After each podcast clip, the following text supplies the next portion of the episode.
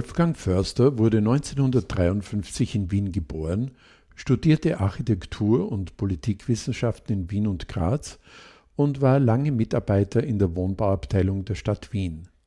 Außerdem arbeitete er als Konsulent in Wohnbaufragen in vielen verschiedenen Ländern, unter anderem in Ungarn, Syrien, Mauretanien, den USA und Ruanda. Zu seinen Auftraggebern gehörte auch die UNO. Peter Richter, ein langjähriger Freund von Wolfgang Förster, leiht Wolfgang seine Stimme. Im November 2013 erlitt ich während einer Dienstreise in New York einen Schlaganfall. Werner, mein Lebensgefährte, schaffte das beinahe Unmögliche. Innerhalb weniger Stunden nach dem alarmierenden Anruf in New York zu sein, noch vor dem Ende meiner Gehirnoperation. Der Schlaganfall zwang mich insgesamt ein Jahr zum Aufenthalt in mehreren Krankenanstalten. Dort machte ich eine überraschende Entdeckung. Je länger ich krank war, desto stärker wurden meine Assoziationen und Erinnerungen, zum Teil an lange zurückliegende Ereignisse und Personen. Bilder aus meiner frühen Kindheit erschienen. Ich hatte heftige Träume, so dass sich tagsüber Traumbilder und Realität überschnitten.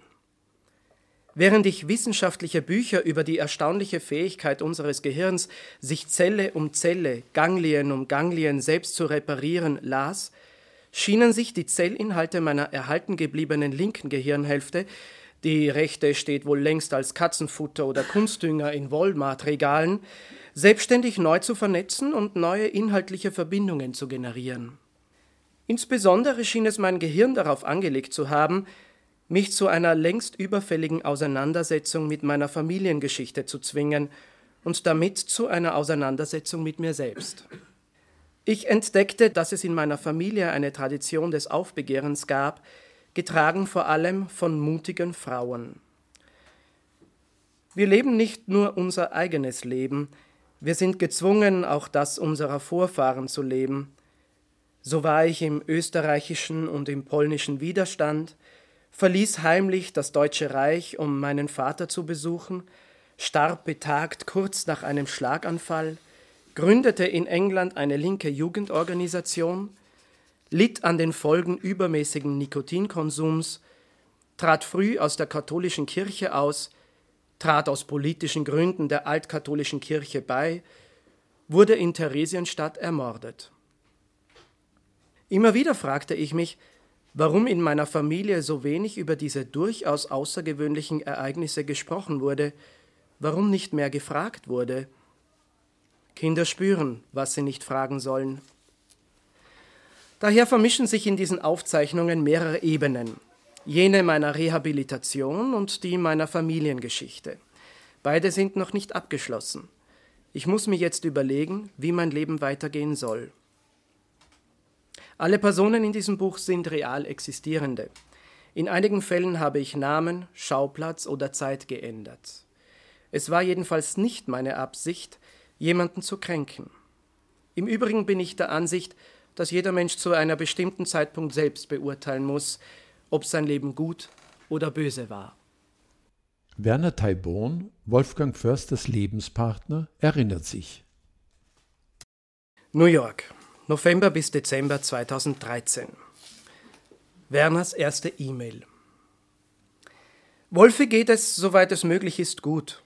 Sein Arzt meint, dass die kleinen Ergebnisse den Erwartungen entsprechen. Wolfi zeigt brav zwei Finger, den Zeige- und den Mittelfinger und bewegt die Zehen, alles rechte Seite, wenn er danach gefragt wird. Er erkennt auch eine Krawatte, eine Füllfeder. Er weiß, dass er in New York ist und versteht das alles auf Englisch. Ich glaube, dass er heute meinen Namen sagen wollte, als ich gesagt habe, dass ich ihn liebe. Er zeigte auch, dass seine rechte Hüfte schmerzt, das Bett ist natürlich weich, also habe ich einen Polster darunter geschoben und schon war es besser. Er bekommt auch schon Physiotherapie. Gerade wurde ihm der Schädel gemessen, weil er einen Helm bekommt. Ich habe gemeint, dass es fürs Skifahren wohl noch zu früh ist. Man kümmert sich wirklich rund um die Uhr um ihn. Ich erzählte ihm von unserer letzten Reise nach Ostdeutschland, unserem USA-Aufenthalt im Frühjahr, und als ich ihm den Namen von Bills Hund Coco genannt habe, hat er bejahend genickt dass er sich erinnert. Ich wohne im Stadtteil Soho bei Bill, seiner Frau, seiner Tochter und Coco, einem beigen Wollknäuel von Hund. Bill hat mit Wolfe die Ausstellung über den Wiener Wohnbau im Kulturforum hier kuratiert. Wolfi wäre jetzt von New York nach Washington gefahren, um dieselbe Ausstellung in der Botschaft zu eröffnen. Außerdem war er von der Harry Seidler Foundation in Charlottesville zu einem Vortrag eingeladen und wollte abschließend in Vancouver an der Uni über den Wiener sozialen Wohnbau referieren und die Ausstellung für 2015 vorbereiten. Bill hat mir angeboten, so lange zu bleiben, wie ich will. Wie lange das sein wird, weiß ich noch nicht. Die Versicherung, Wolfe ist mit der Kreditkarte versichert, auch für den Rücktransport, jedenfalls wird sich mit dem Krankenhaus in Verbindung setzen. Wolfis Arzt meinte, es könnte auch bis zu einem Monat dauern, oder aber er ist transportfähig, bevor die Schädeldecke wieder fest verschlossen wird. Der Ersatz für den Knochen muss nämlich implantiert werden. Er macht auch schon wieder Witze. Im Zusammenhang mit den angeblich verlorenen Schädelknochen schrieb er mir auf, verwenden Sie ihn schon als Reliquie? Ich versuchte das dem Arzt zu erklären, aber die können sich katholische Riten hier nicht ganz vorstellen. Sprechen kann Wolfi noch nicht. Er versucht es. Auch als der Arzt ihm gesagt hat, er solle lächeln, hat er versucht, das irgendwie mit den Lippen hinzubekommen. Bis gestern wäre das nicht möglich gewesen. Es geht mir gut hier. Manchmal bin ich aber sehr traurig, weil ich diesen Schock nicht leicht verarbeiten kann. Das wirklich Positive ist, dass ich bei Wolfi sein und jeden kleinen Fortschritt miterleben darf. Ich habe ihm versichert, dass ich ihn nicht alleine lassen werde, und ich glaube, er hat es auch verstanden. Ich weiß nicht, wie es sein wird, wenn er über die Folgen nachdenkt, er hatte wirklich tolle Projekte, wahnsinnig viel Freude an seiner Arbeit. Er hat dafür sehr viel Anerkennung erfahren und war international gefragt. Nur so nebenbei hat er auch heuer noch die Theophil Hansen Ausstellung in der Postsparkasse zusammengestellt. Er war sozusagen auf einer schönen Flughöhe unterwegs. Wir werden ihm alle beistehen. Es ist schön, wenn einem die Freunde so viel Zuspruch geben. Das hilft gerade jetzt besonders. Wir kommen nun einige Wochen später nach Wien. Otto Wagner Spital. Wien, Dezember 2013 bis September 2014. Am Anfang ist wieder ein einziges Wort. Halten Sie sich in der Mitte, heißt es jetzt. Nur, wo ist die Mitte? Früher hieß es Sitz gerade, wenn er auf dem Alipotsch thronte. Alipotsch war eine Verballhornung von Nachttopf und er dachte, Ali sei der nicht flüssige Inhalt desselben. Unvergessen ein Zwischenfall in einer Pension an der Adria, wo eines Tages eine Art Bratwurst serviert wurde. Sein kleiner Bruder schrie: Nein, das esse ich nicht, das ist ein Ali. Seine Mutter errötete und versuchte es den deutschen Tischnachbarn zu erklären.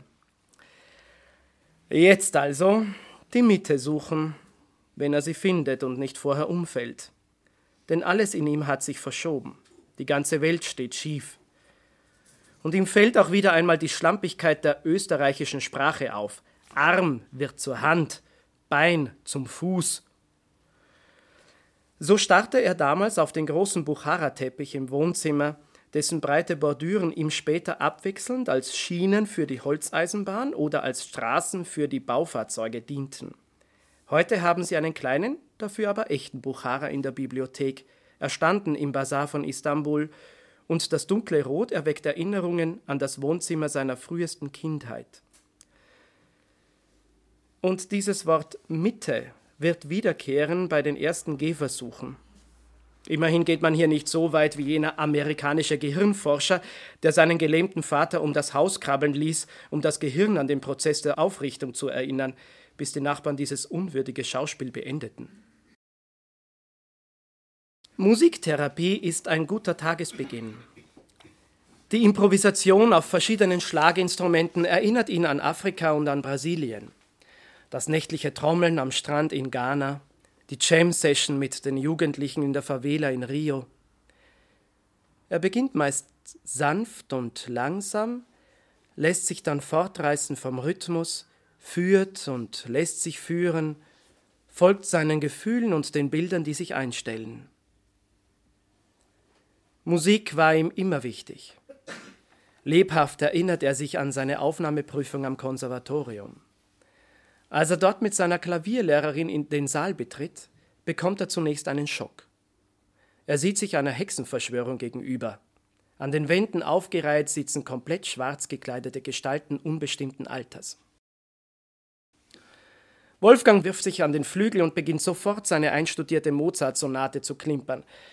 Das Allegretto etwas zu schnell, das Adagio auch, das Presto schon im Rekordtempo. Nur schnell hinter sich bringen, so wie er immer zu schnell war, auch jetzt bei den Therapien oft zu schnell ist. Am Ende steht seine Klavierlehrerin neben ihm, beinahe so schweißnass wie er selbst, bis eine der Hexengestalten sich von der Wand löst und ihm zur Aufnahme gratuliert. Auch seine Mutter findet ihr Leben lang Trost in der Musik. Selbst ihr Puppenhaus hatte ein Klavier. Während der Nazizeit geht sie fast täglich auf den Stehplatz in der Oper. Einer ihrer traurigsten Tage ist, als sie im Frühjahr 1945 ihre Großeltern im ersten Bezirk besuchen will, sich in der Trümmerwüste der Kärntner Straße verirrt und zu ihrem Entsetzen plötzlich vor der rauchenden Ruine der Staatsoper steht. Der gleiche Bombenangriff hat die Albertiner getroffen, aber auch den dahinterliegenden Philipphof, in dessen Luftschutzkeller 300 Menschen sterben. Der Wiederaufbau von Wolfgangs Gehirn, die Reparatur der Zellen und Ganglien geht mit zahlreichen Erinnerungen und Assoziationen einher, die vor allem frühkindliche Erlebnisse und Familiengeschichte betreffen. Eines Sonntags läutet das Telefon. Franzi hebt ab und stürzt dann aufgeregt ins Wohnzimmer. Stellt euch vor, wer da ist. Die Kudelkas. Kurz darauf erscheint ein elegantes älteres Ehepaar. Sie erzählen von ihrer neuen Heimat Australien. Frau Kudelka berichtet amüsiert, man habe sie in Wiener Geschäften mit gnädige Frau angesprochen. Im Übrigen bereue sie die Reise nicht. Es gibt ja auch gute Erinnerungen. Das vergesse ich ohnehin nicht, Frau Bayer, wie Sie damals meiner Frau am Gang aus der aggressiven Menge befreit und gerufen haben, seid ihr alle verrückt? Das ist der Arzt, der eure Kinder gratis behandelt hat, ergänzt ihr Mann. Wolfgang ist wieder einmal überrascht. Warum hat man ihm nie von derlei Heldentaten erzählt? Oder von den geheimen Treffen in der Zeit des Austrofaschismus, die in der Wohnung der Großeltern stattfanden, weil deren Stiege im Gemeindebau mehrere Eingänge hatte und daher nicht so leicht zu überwachen war. Außerdem hatten sie als einzige ein Telefon. Wenn Franzi beim Heimkommen einen Polizisten vor dem Haus sieht, kann sie noch zurückgehen und ihre Eltern von einer Telefonzelle aus warnen. Warum hat man ihm nie von der Sammeltätigkeit für die Familien politischer Gefangener im Rahmen der Roten Hilfe erzählt?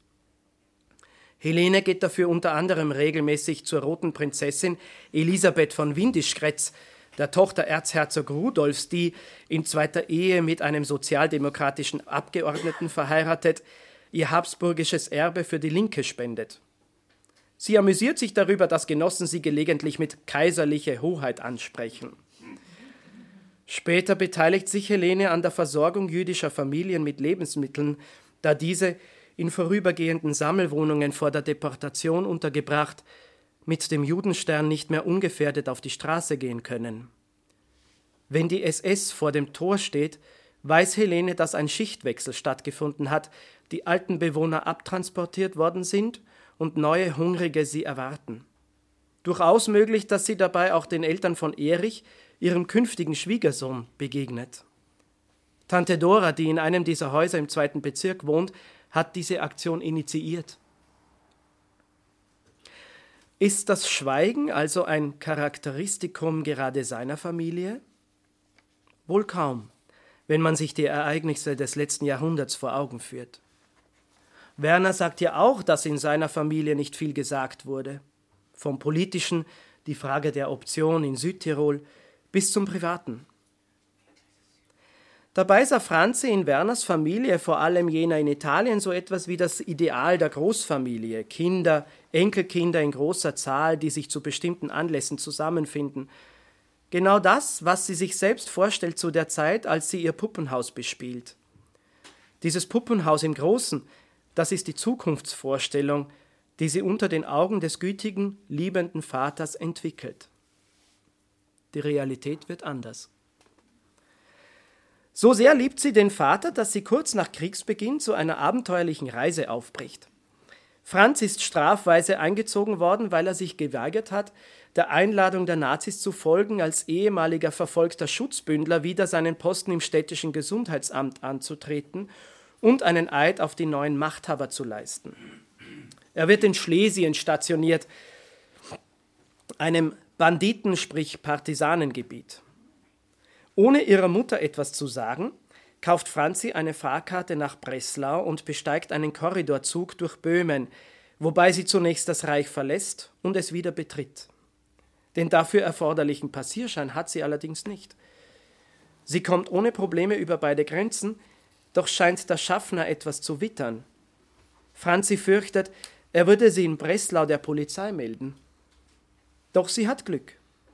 Kaum ist sie ausgestiegen, ertönt Alarm. Hunderte Menschen rennen aus dem Bahnhof in Richtung Innenstadt. Dort hört sie jemanden ihren Namen rufen, eine entfernte Verwandte, die sie später zur Kaserne führt, wo sie ihren Vater findet. Franz ist erschrocken, als er sie sieht. Er führt sie auf einen Spaziergang in der ländlichen Umgebung. Es dämmert bereits. Franzi fürchtet sich vor den Partisanen, da ihr Vater deutsche Uniform trägt. Er versucht sie zu beruhigen. Nein, die kennen mich doch alle. Ich bin einer von ihnen. Später wird sie erfahren, dass er die Fahrpläne von Waffentransporten weitergibt. Paradoxerweise ist gerade seine Einheit zur Sicherung der Bahnstrecken eingestellt. Das bringt bald die Gestapo in die Kaserne. Ein aus Österreich stammender Wehrmachtsoffizier, der während des Austrofaschismus als illegaler Nazi zugleich mit ihm, dem Linken, in Wöllersdorf interniert gewesen ist, warnt ihn. So kann er entkommen und wird von der polnischen Untergrundarmee in einem Kloster versteckt. Er, kämpferischer Atheist, empfindet dies stets als Schmach und unterbricht Helene und Franzi, wann immer sie dieses Detail erzählen wollen. Nein, das reicht schon. Nach der Befreiung erfährt Franz, dass der Hausbesorger schon 1938 der NSDAP-Bezirksleitung eine Liste mit nicht vertrauenswürdigen Personen übergeben hat auf der sich auch sein Name befindet. In Wien berichtet Franzi ihrer wütenden Mutter die geheime Reise. Einige Tage später steht die Polizei vor der Tür. Helene denkt zunächst, sie würde wegen ihrer eigenen Widerstandstätigkeit gesucht, dann wegen jener ihres Mannes, von der sie damals nur ahnt, dann wegen des heimlichen Grenzübertritts ihrer Tochter, doch es bleibt bei einer relativ harmlosen Hausdurchsuchung. Zum Glück hat sie alles belastende Material weggeräumt.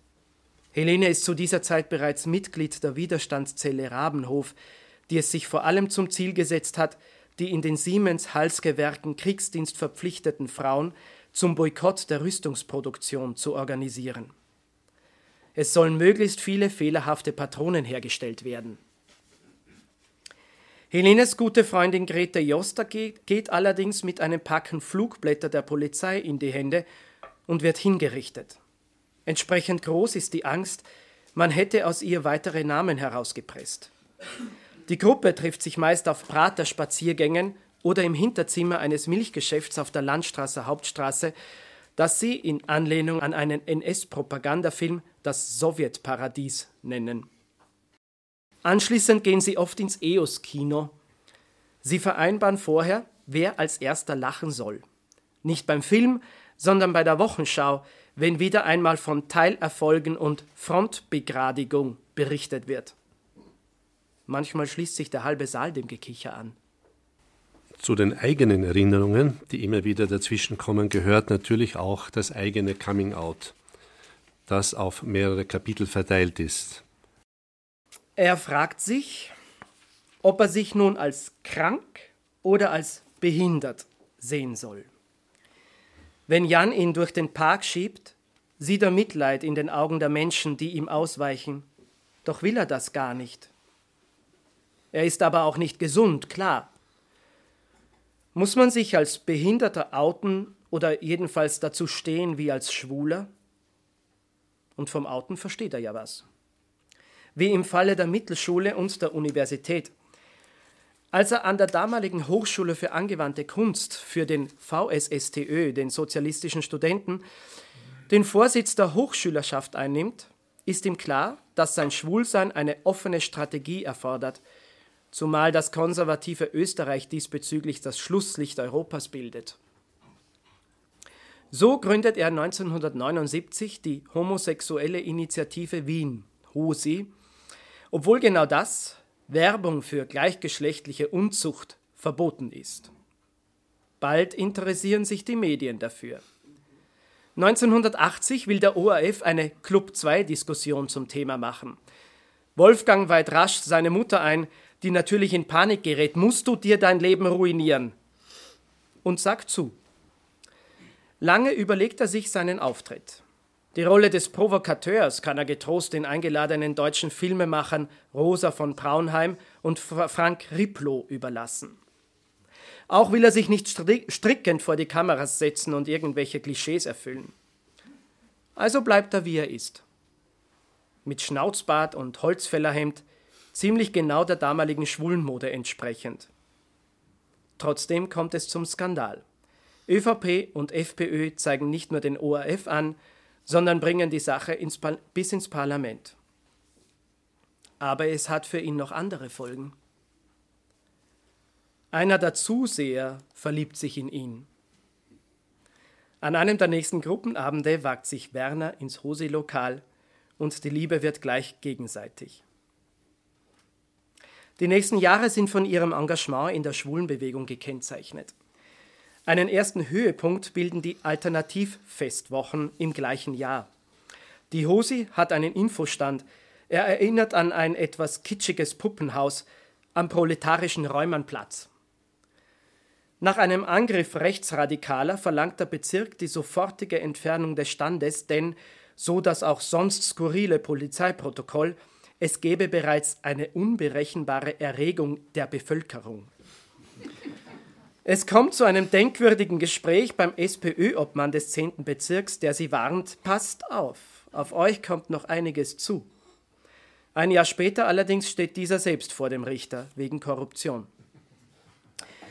Nach Protesten ordnet der Kulturstadtrat die Wiedererrichtung der von der Gemeinde abgetragenen Bude auf Gemeindekosten an. Äh, wir kommen jetzt zum Schlusskapitel.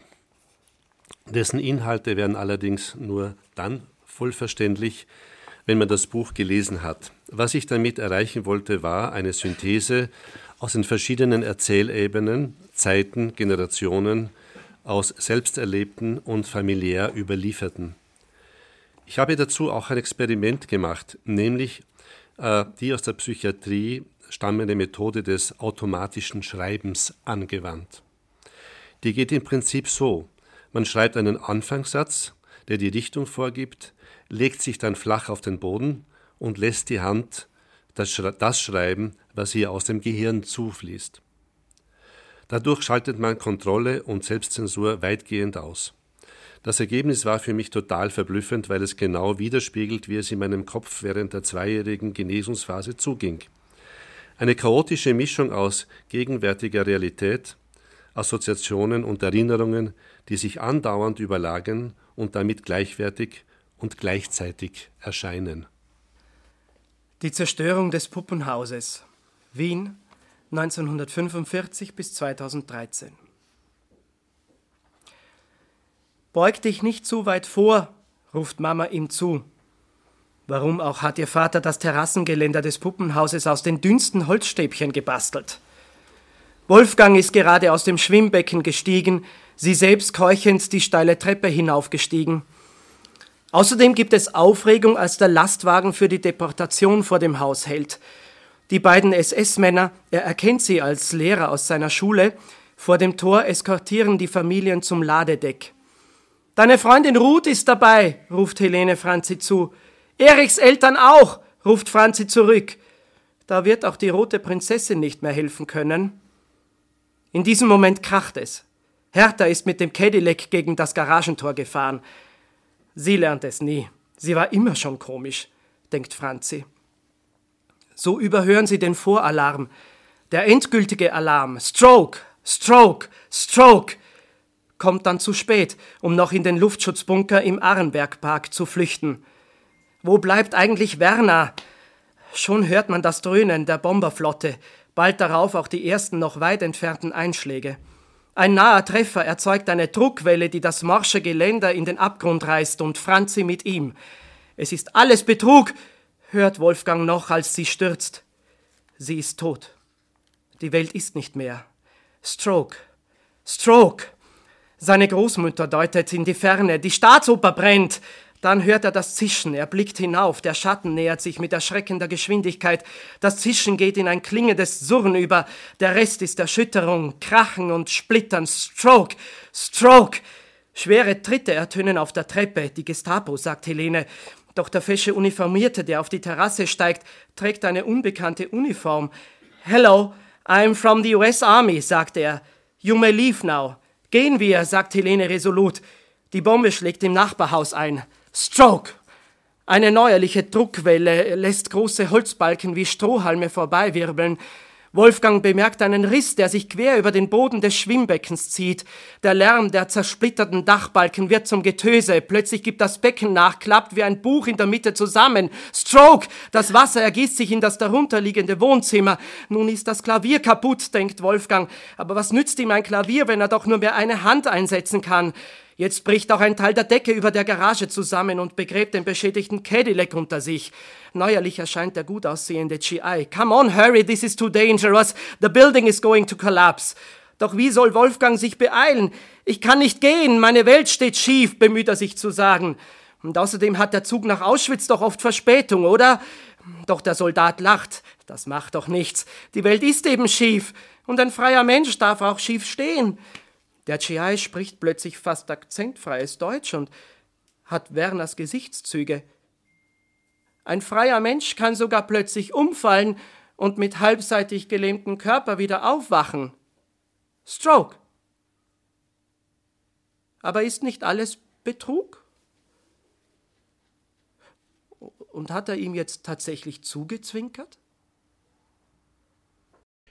In unserem Beitrag über Wolfgang Förster habt ihr die Stimme von seinem Lebenspartner Werner Taibon gehört und die Stimme von Peter Richter, einem langjährigen Freund von Wolfgang Förster. Mehr über diese Geschichte könnt ihr in dem Heft Die Zerstörung des Puppenhauses lesen, das im Verlag Windobona erschienen ist.